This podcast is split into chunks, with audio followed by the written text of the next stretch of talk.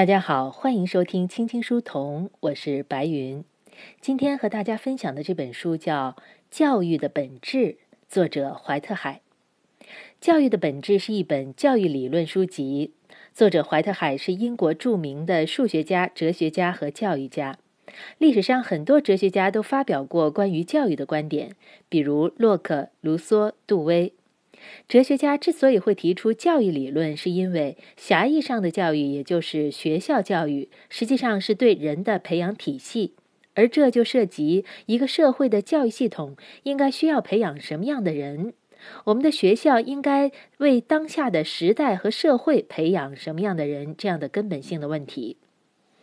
教育应该培养什么样的人？这不仅仅是教育问题，还是一个哲学问题。因为哲学的本质就是人对自身、对世界的解释和思考。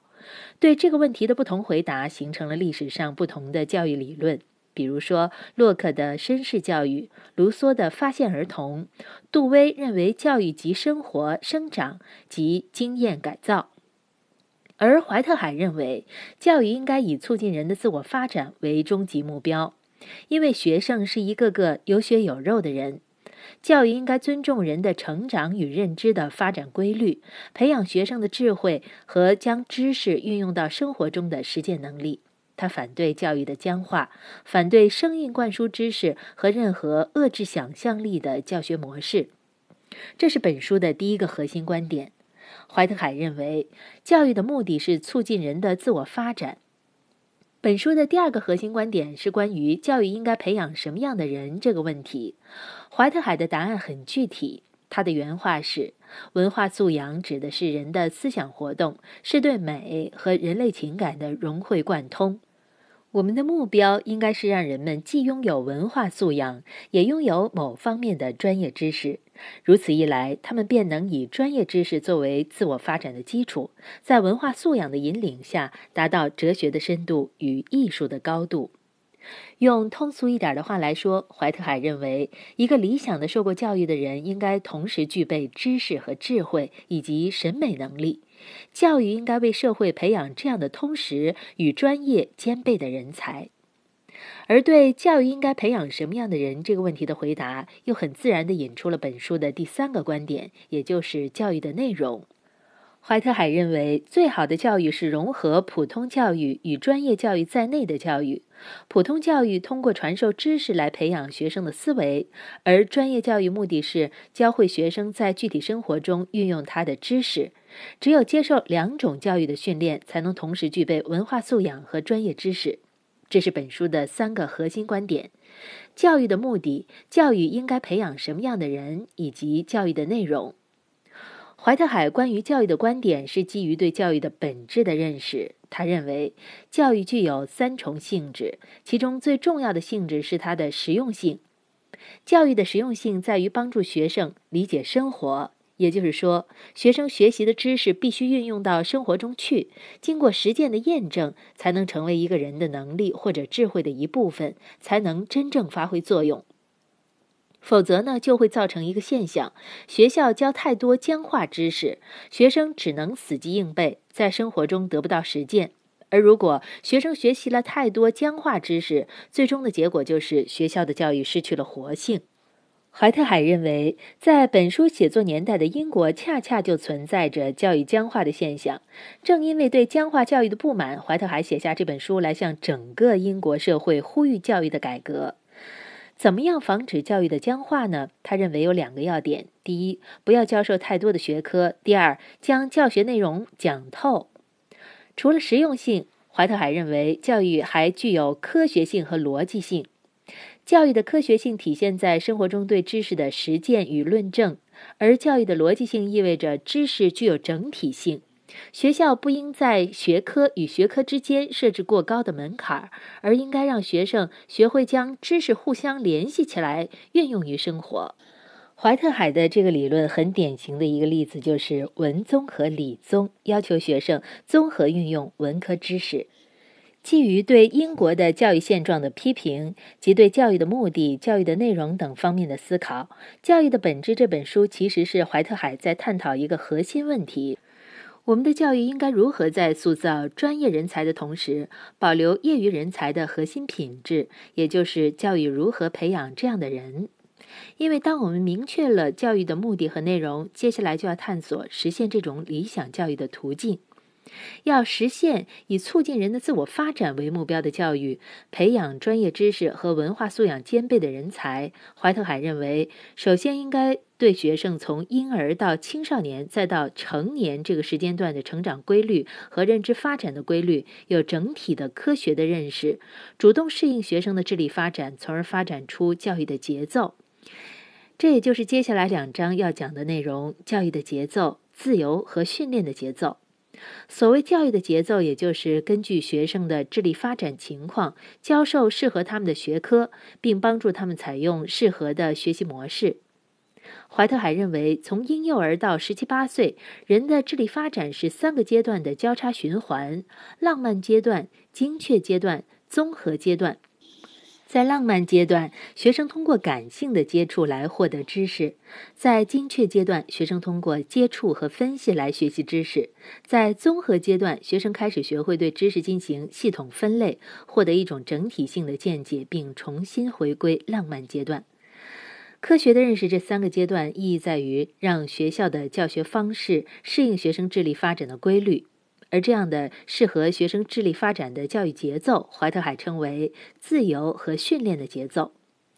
这里的原则是在早期阶段，学生的智力发展需要学校将教育的重点放在自由上，因为这时候学生还在经历知识的浪漫阶段。到了中间阶段，学生正处于精确阶段，这时需要为学生分配特定的任务，让他们学会自我训练。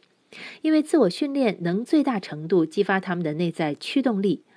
而特定任务的布置又能保证他们不会错过必要的知识学习。总的来说，怀特海认为，教育的整个过程以这三个阶段为主导：十三四岁之前是浪漫阶段，十四到十八岁是精确阶段，十八岁到二十二岁则是综合阶段。以上是本书前三章的主要内容。回到本书的核心观点，怀特海认为，教育应该以促进人的自我发展为目标，而一个受过教育的人应该同时拥有文化素养与专业知识。所以，怀特海在本书中想探讨的问题是：如何在塑造专业人才的同时，保留业余人才的核心品质？也就是为了培养这样的人才，教育应该如何融合普通教育和专业教育？这就是后四章的主要内容。作者分别从技能教育、古典文化、数学和大学教育四个方面说明他们的本质，以及对作者提倡的以促进人的自我发展为目标的教育的意义。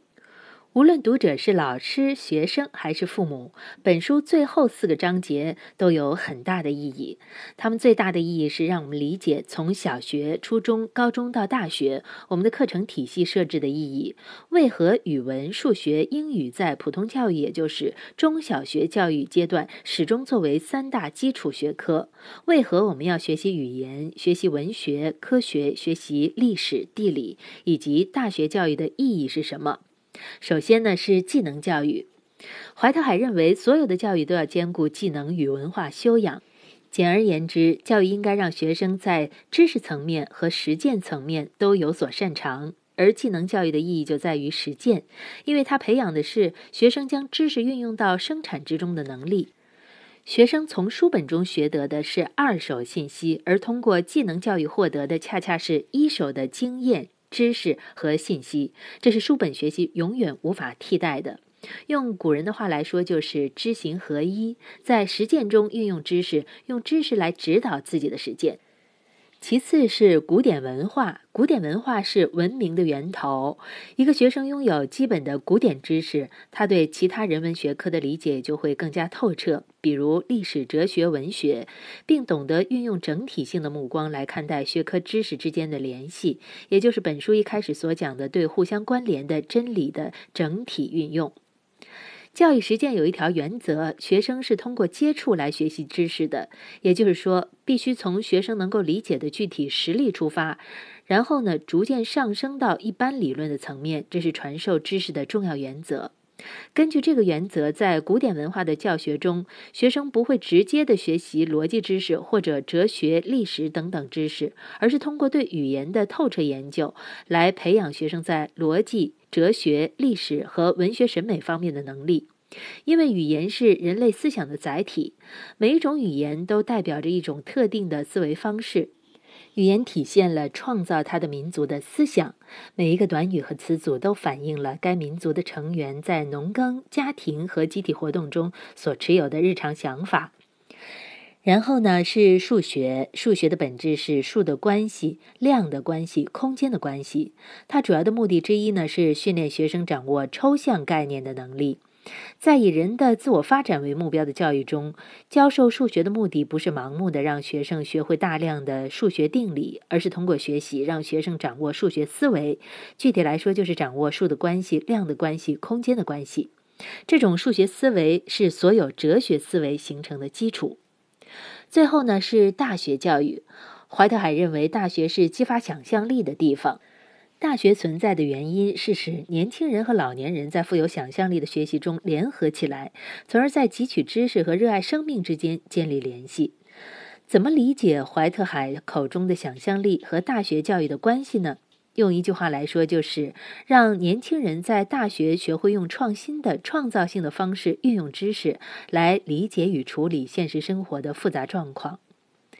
这本书写于将近一百年前。怀特海的很多呼吁已经在现实中得到了验证，比如对知识的整体性运用。而这本书对中国读者最大的意义还在于，怀特海从数学家、哲学家的身份出发，为我们解构了教育的本质、知识的本质。这是一种高屋建瓴的眼光。